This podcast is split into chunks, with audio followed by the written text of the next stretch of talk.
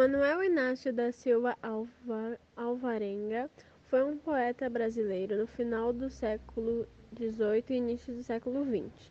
É considerado um importante poeta da literatura colonial brasileira. Trabalhou também como advogado, jornalista e professor universitário. Nasceu na cidade de Vila Rica, atual Ouro Preto, em Minas Gerais, em 1749. Faleceu na cidade do Rio de Janeiro aos 65 anos em 1814. Formado em Direito na Universidade de Coimbra, Portugal. Movimento literário que fez parte, Arcadismo. Principais características de suas obras e seu estilo literário.